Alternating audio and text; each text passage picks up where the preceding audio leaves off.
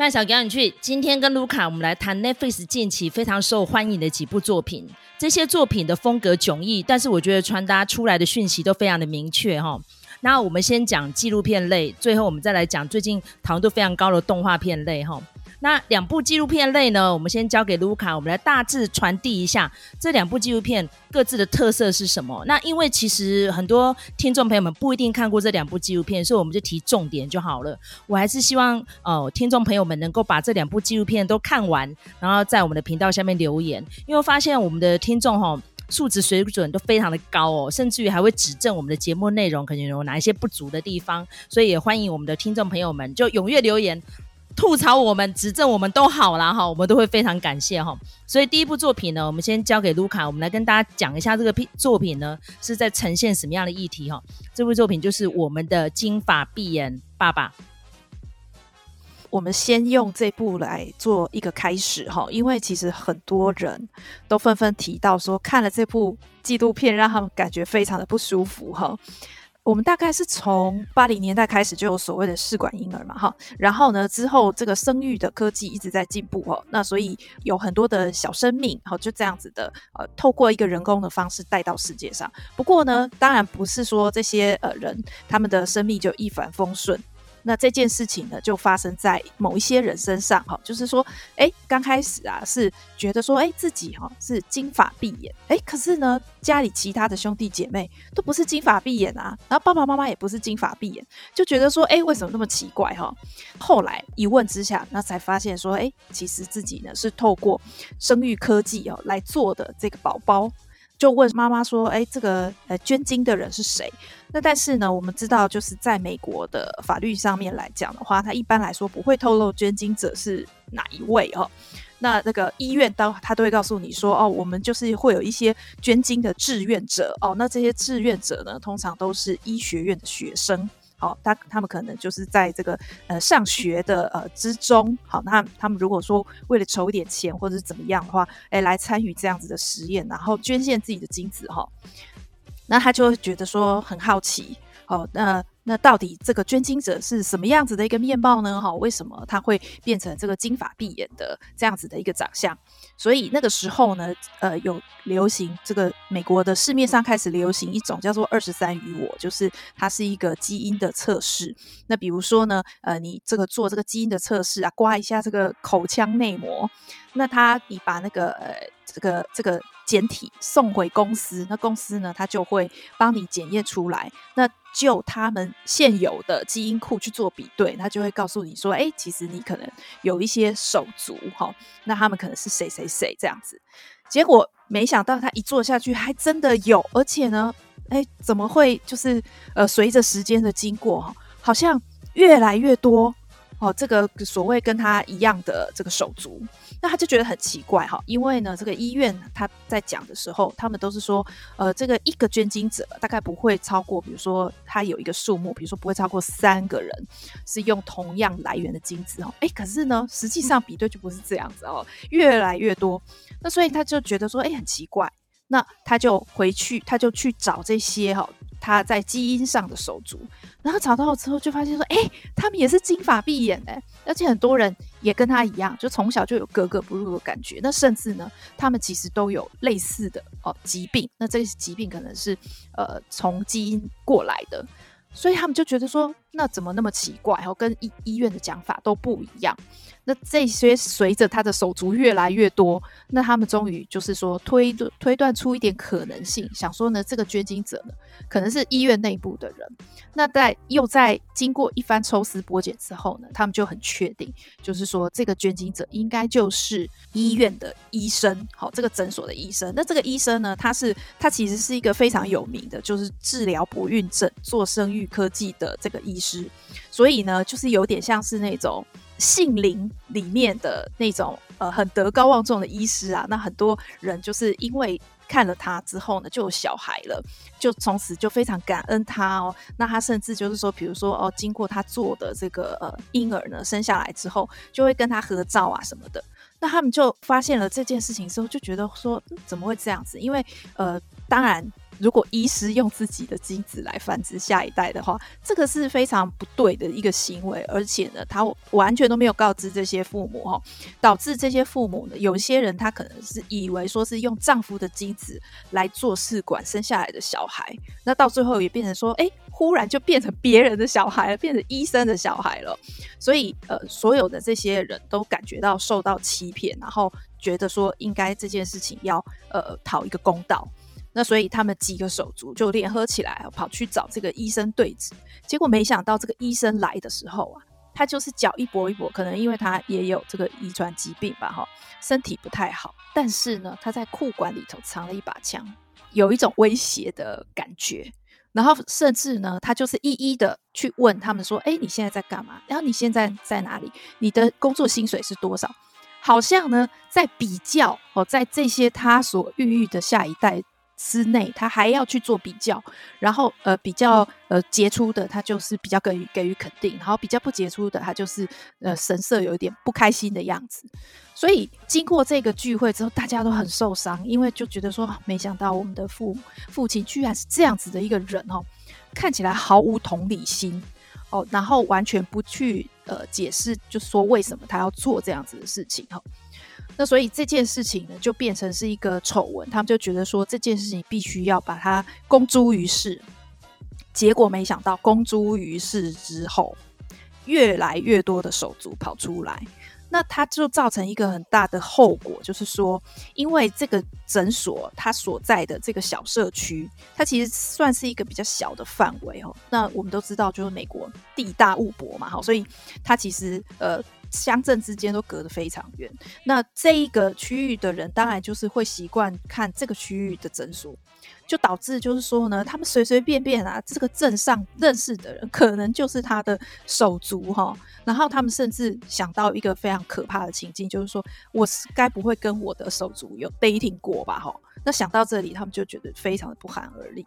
所以这个就是呃，我的金发碧眼父亲的这个纪录片的这个过程哦，他其实就是在讲说这些人在追索的这个过程里头。然后发现了这个出生秘密哦，可是这是非常令人难过而且感到不舒服的，所以这个是第一个纪录片。那麦嫂，你看了这个纪录片的感觉是什么？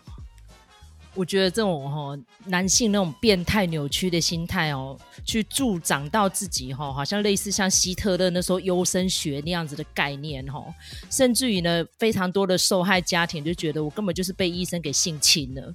我那么信任他，我只希望帮我们的家庭多带一个孩子进来，没有想到竟然是他用这样扭曲变态的心理，然后把自己的精子注入他的子宫，甚至于他还扭曲误解了这个圣经上面的经文哦，觉得他这样做的事情是对的。那最后去抽丝剥茧，就找到这个医生，原来他过往曾经误杀了一个小孩哦，可能是酒驾的关系啦哈，所以他觉得他好像欠缺给一个社会。一填补是胶带之类的，然后就用这样这么变态的手段，就制造了九十几个小孩出来，而且这是目前为止已经经过基因鉴定出来九十二个，但是是不是还有很多不知道这样子的事情的小孩子们还生存在当地呢？甚至于他们其实居住环境都很接近呢、你看那个有多变态，所以我想的真的是觉得好可怕，尤其是我看完之后，就像刚卢卡讲的坐立难安呐、我就觉得这样子这么恐怖的医生，然后最后呢就诉诸诉讼，也只有被罚了一个五百块美金。好、他因为年纪也很大了，所以当然是吊照了嘛。可是他都已经到这个年纪，也不至于职业，但是五百块美金算个屁呀、那尤其是这些人的生命已经这样诞生了，他们也没有办法回到过去了，他们陆陆续续都有产生一些。呃，遗传性的疾病出来，例如说一些免疫力不足啊，甚至于可能有一些肢体上面的残缺。尤其是他们说这个病有点像是红斑性狼疮，就是呃，它的细胞 DNA 就是免疫会自己攻击自己呀、啊，所以这个是很难治好的，那个就是与生俱来的。那谁填补他们？谁补偿他们？所以我整个看完之后就是非常不舒服，而且觉得真是愤恨难当哦。而且你看这些人基本上。年纪也大概都四十多岁，他们还有大半人生要活，哎，该怎么面对这件事情？不过所幸，因为他们好像蛮团结的啦，因为他们都有组成一些自救会什么的，然后他们的发起者也是一直在发讯息，只要看他 DNA 鉴定出来可能是手足，然后就把相关的事项告诉他们，这样，所以整个纪录片看起来是有点疗伤效果，但是我觉得没有办法止痛，因为那个痛是一辈子的。那今天这只是这一个案例，不知道还有没有如法炮制的医生。然后纪录片尾段有写到，还有几个医生目前也在面临就责当中，哈。所以这种生殖学是不是有办法变成算是撒旦的器皿呢？我觉得这就是这个纪录片看完之后，哈，很值得大家探讨的。那尤其是针对于生殖这个议题哦，我们节目其实有谈过蛮多类似的作品。如果一旦被有心人拿来乱搞，甚至于像这种复制技术，如果真的被拿来做不当的利用，会不会产生出非常可怕的后果呢？哦，这大家都不知道哦。好，这就是我们今天第一部片要讲的啊、我们的金发蓝眼父亲哈。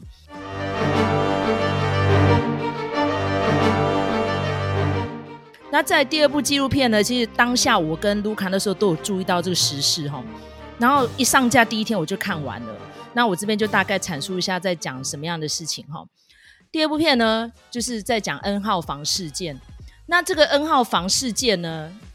其实才新近二零一八年下半年才发生的哈。那现在陆陆续续也都还在就责当中，就是因为那个时候我们有一个聊天软体叫 Telegram。当年 Telegram 刚出来的时候呢，很多朋友跟我说：“哦，那是俄罗斯研发什么的。”我光是听到俄罗斯我就很反感，你知道吗？我就说我才不要用。可是 Telegram 有一个特性，就是你在上面 PO 进去的讯息是可以删除的，好、哦，就是它可以消你无痕迹就对了，不是像 Line 啊，Line 必须还有一个后台嘛，然后它也可以存在个七天什么的。Telegram 不是，就是你可以有一个。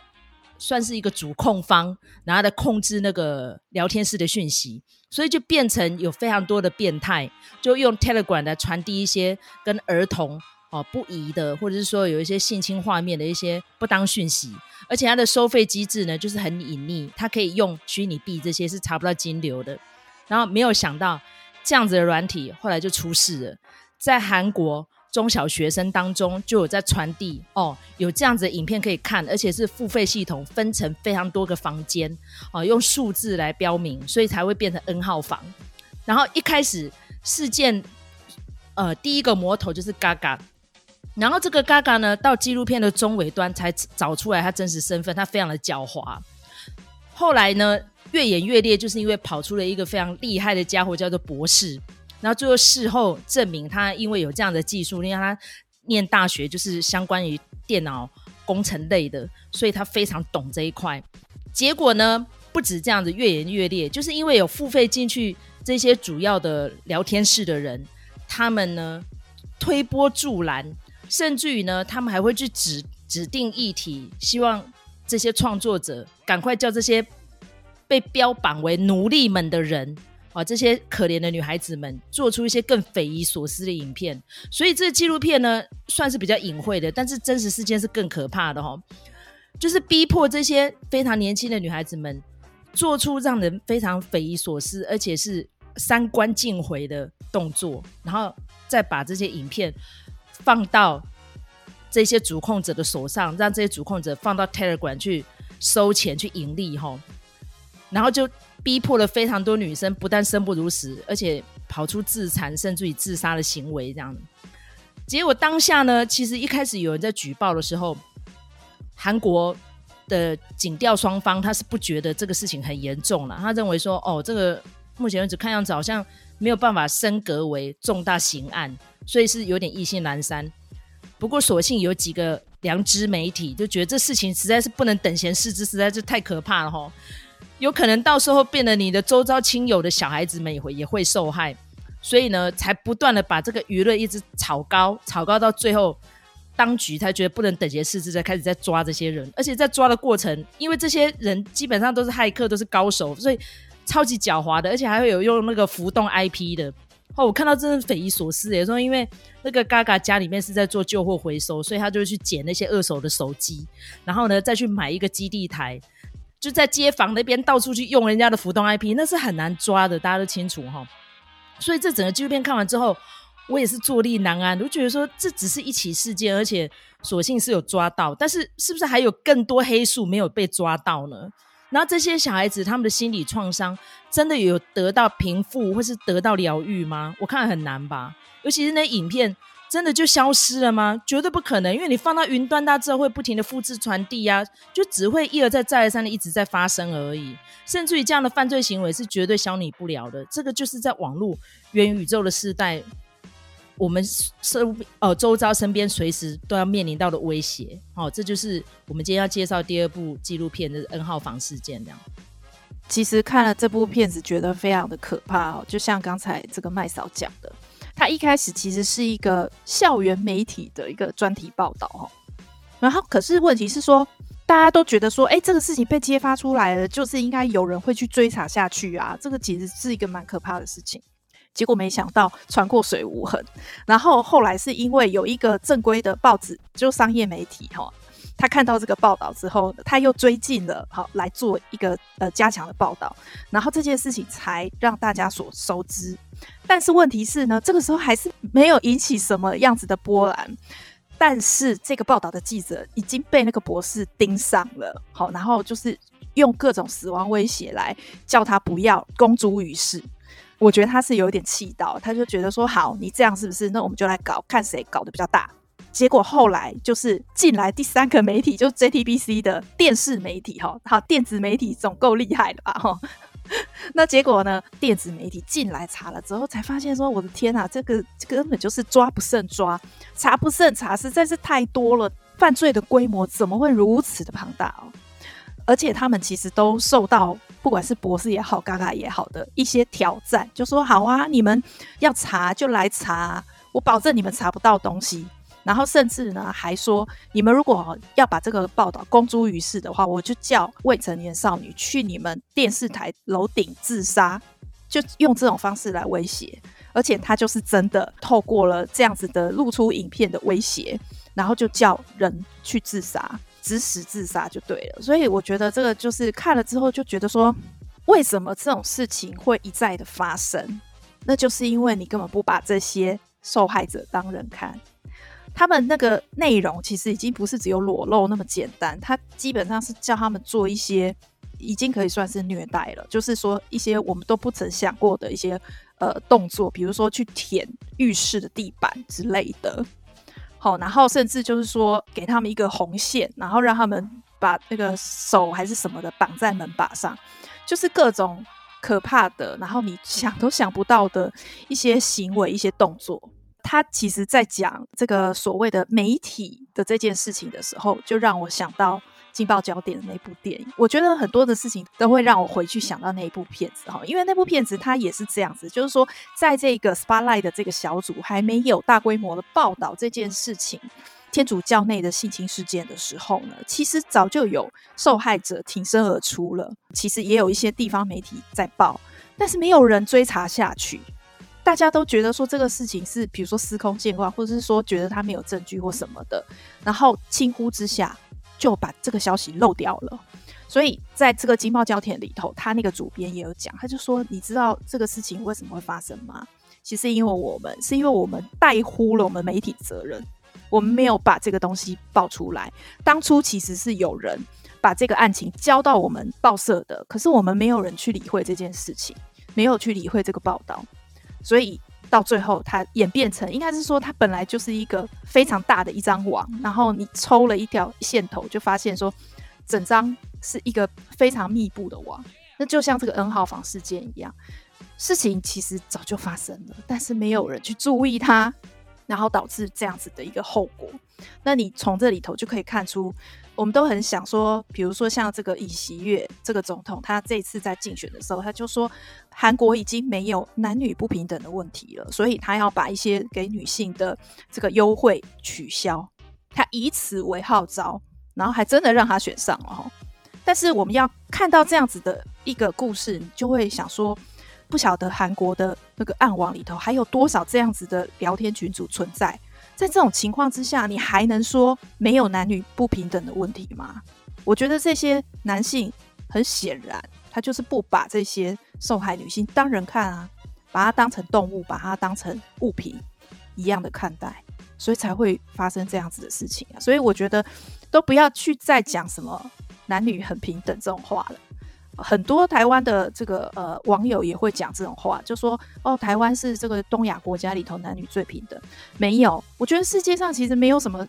没有哪一个角落是男女真的可以说是平等的。包括即便是我听过最最明确的，大概就是冰岛。那冰岛它是怎么规定的？比如说它的职场比例啊，它就是说一同一个职场一个职场里头同性别的人不能超过六成。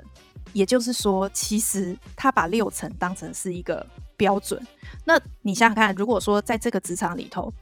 好，不管是女男性或女性，好，比如说女性占六成好了，那其实他也不是真正的平等啊。好，那何况他其实只是只能这个呃照顾到职场或者是这些其他的公共领域，在家内呢，其实也是看不到的哦。所以我觉得都不要再去讲什么呃男女已经很平等这种话了。我们看到太多的事情，都告诉我们说不，其实，呃，到今天为止，女性还是一个受迫的族群哦。那可是女性受迫，并不表示男性就是一个优势的群体哦，优势的性别哦，其实不是的。其实很多的呃男性也在同样的父权压迫之下。那包括这些犯罪的人，他们是不是有曾经有受过一些伤？导致于他们会有做出这种脱序的行为呢？我觉得这个是我们可以再去深思的。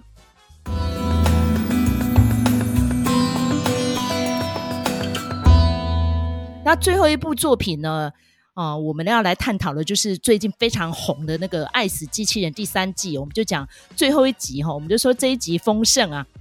因为大家知道《爱死机器人》第一季有在两年前推出的时候，真是。惊动四座，你就觉得说哦，怎么会有脑洞这么开的一个动画片？而且挑战的议题哦都非常的极限哦。但是在第二季的时候就得到蛮多的批评的啦，每个人都说哦，怎么变得好像小红就直接这样子？但是我觉得第三季最后一集这个吉巴罗非常值得讨论，尤其刚刚卢卡有提到非常多女性议题呀、那尤其是他之前有参与过编纂的一个就是。老师的谎言，美国高中课本不教的历史哦，那是卢卡有参与编纂。那还有麦嫂个人非常喜欢的一个作品哦，那个是在 Netflix 上面的拉丁历史懒人包哦，由那个约翰里古查摩这个非常知名的美国。哎，而且他是在哥伦比亚出生的哦的演员哦，做的单口秀。我觉得这两部作品可以放在一起做比较哈，就是我们对于拉丁历史基本上认知非常的浅薄，尤其是以前我们在学校可能顶多是放在世界史的一个小小的章节，然后讲到一四九二年哥伦布发现新大陆，但其实哥伦布发现新大陆带来就是只有灾难。这个真的只有当地人才知道那个痛苦，你知道吗？尤其是我们呃之前都有读过一本非常畅销的书哈、叫做《枪炮弹药与病菌》哦，就是在讲到说，其实充满了掠夺跟这个殖民的辛酸血泪。为什么世界各国知道的人真的不多？除非你是就居住在当地哈、哦。所以我觉得很特别的是，这个吉巴罗这个原创者他是西班牙裔的哦，然后尤其他这一次呢也得到了那个奥斯卡的最佳短片奖，这个 El Bardo。Miguel，我觉得他制造这个吉巴罗的过程这么艰辛哈，有非常多的前辈们都有提到了，因为这两年遇到疫情嘛，所以他们必须要用远端动作捕捉绿幕，然后再加上他增进的这个动画效果，尤其是最前面开头的那个湖中女妖。哦，那个非常魅惑的舞蹈，真的很多人看了目不暇接哈。所以那时候一上架，我先看就是吉巴罗，因为预告片里面看到他镜头非常的多。那这也是主创者哈大卫芬奇最喜欢的一部动画片。那尤其是里面充满了满满的历史回顾、跟宗教，还有赎罪，再加上那个男女之间的角力跟平衡哦。我觉得我们今天别部先不谈，就先谈吉巴罗。那吉巴罗故事一开端呢，就可以看到好像类似像是十字军东征的一群。士兵们哈，那看得出来的，他们就是殖民国的啦哦。里面还有那个打扮像红衣主教，然后我看到很多人说，其实那是东正教哈，但是看不太出来他的宗教派别啦哦。然后一群穿着盔甲们的士兵们呢，进入到一个湖泊，然后那湖泊的鸟看就是一颗心脏的样子哈。然后呢，他们在接近湖边的时候，就跑出了一个非常呃。有魅惑力的女妖哈，然后那个英文的片名有讲到她是 Siren 哦，Siren 大家知道就是那种会唱歌女妖嘛，大家有看到那个辛巴达七航妖岛，就是在讲那个她可以用歌声来诱惑水手们去自杀，所以呢，那个女妖开始跳舞，顺便啊、做法，然后甚至于发发出那个魅惑的喊声的时候呢，一群士兵们就 k 笑了，然后争先恐后的冲到湖边去开始自相残杀，然后最后一个镜头就是看他们全部都沉尸在湖底，然后就血水浮上来这样。但是呢，有一个士兵不受影响，因为他天生就是是听障，他是聋子，他听不见哈。然后女妖接近他的时候，就觉得好有趣的这样子，然后开始呢，就是有点像是在接近这个男士兵这样子，然后就有发生了一些肢体上接触，感觉上就是女妖一开始是非常好奇，后来就好像有点爱上他这样子。然后男士兵跟他之间有的肢体接触呢，都看到有一些不忍卒睹的画面哦，因为这其实我们就说这动画片是十八禁的，小孩子不要看，就是因为这女妖身上都是充满了呃珠宝亮片什么的，所以很锐利啊，所以呢就是。哎，又爱又痛的感觉这样子了哈。然后这个士兵呢，跟他有一些接触之后呢，没有想到是在利用他，最后呢就趁机拔下女妖身上所有的珠宝，然后就把伤痕累累的女妖呢丢进去湖里面，然后就是女妖身上的血又浸满了这个湖的水面这样子。然后没有想到，就是因为这样子的动作呢，就让士兵喝到了女妖的血液，所以他的听力就恢复了这样子。然后听力恢复之后呢，女妖醒来之后，发现自己遍体鳞伤，哈，就有点像是那个被掠夺者，哦，用真心换绝情啊，哈，没想到他们所有的金银财宝宝藏都被掠夺走了之后，然后就失声痛喊大哭这样子，然后没想到就因为他恢复听力了嘛，所以这个士兵呢就跟他前面的前辈们一样葬身湖底，这就是我们今天要介绍的第三部作品《爱死机器人》第三季吉巴罗。我整个看完之后，我就觉得，哎，这个主创者就有讲到，因为其实他是非常喜欢诠释那种感情问题的，尤其他这一次拿到奥斯卡动画短片的作品叫《Windshield Wiper》，就是雨刷，也是在讲那个现代男女之间的感情纠葛这样子。所以他说这一次呢，就看到一个就是。爱丢这个波新的人啊，好，就是刚刚有提到了哈，爱丢看他们戏啦哈。但是呢，如果你今天像刚刚麦嫂讲的，从历史或是从一些那种呃殖民国跟反殖民国之间的角力哈，也可以看得出来这样子的一个横平。我觉得这个影集呢里面，你真的如果没有太多时间的话，就看这一季就好了，就看这一集吉巴罗。好，那不知道卢卡对吉巴罗这一集的感想？我整个其实第三季我全部都看完了哈，那我觉得《爱死机》这个系列它其实它厉害的地方就在于说视觉的奇观，还有就是说它虽然说只是十分钟的东西，但它里头的那个概念的翻转哦，其实那个是非常精彩的。所以我觉得看《爱死机》的系列就是在看这些东西，这些这些创意的迸发哈，我觉得这个是很过瘾的。那如果说以这个吉巴罗来看的话，我就会觉得说。这个是一个非常典型的，它其实就是小美人鱼的故事啊，对不对？它就 Siren 就是就是这样子的故事嘛，哈，就是小美人鱼，只是说它的这个呃小美人鱼的结局是，我觉得是很很没用的啦，哈，它就是哦说这个受害者呢就变成泡泡哈飘回天了这样子，那但是呢在这里头，我觉得负心的男子他终于有付上他的代价哈。所以我觉得这这是一种故事的原型，那这个事情也一直都在发生当中。那你可以小到男女关系，好大到国族之间的竞争、殖民与剥削，这个其实都是可以来讲的，这因为它就是一个原型。所以我觉得就是呃，看到他这样子的视觉呈现，当然是一件非常过瘾的事啊。那我觉得也是蛮推荐大家去看《爱斯基》这个系列的，因为它其实短短的十分钟，可以带给我们一些不同的思考，或者是说我们在看这些影剧作品的时候，总是会有一些套路跟窠臼。哎、但是看了这个《爱死机》，就会呃，就是好像给你的脑袋一点点新鲜的东西这样子，所以我是还蛮推荐大家看的。通勤时间来看蛮适合的啦，刚好可能几站到了，就哎，刚好一集就看完，因为每一集都二十分钟以内，应该不适合吧？那个都是一直喷血什么的，怎么会适合通勤的时候看呢？哎，其实。我已经看到蛮多人在通勤的时候在看《爱死机器人》，因为它这一集短短的二十分钟，差不多啦。我是觉得还蛮有意思的哈。好，OK，那感谢大家收听这一集哦。如果对我们的频道呢有一些什么建议的话，欢迎你留言，或是觉得我们做的还不错，请在收听平台给我们五星评价，或是给我们一些粮草哦，鼓励我们继续创作下去。今天非常谢谢卢卡，感谢大家收听，下次见，拜拜。